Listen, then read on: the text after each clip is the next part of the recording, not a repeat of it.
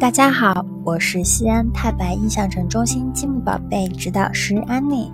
今天要给小朋友们讲的故事叫做《小熊波比》。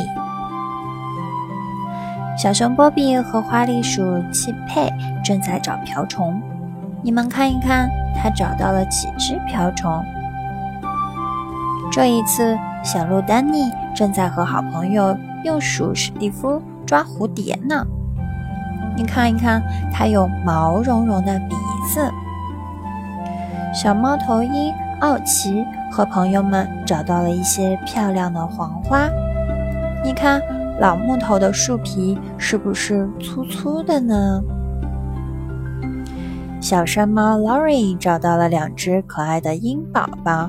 哇，摸一摸它们身上柔软的羽毛，真舒服。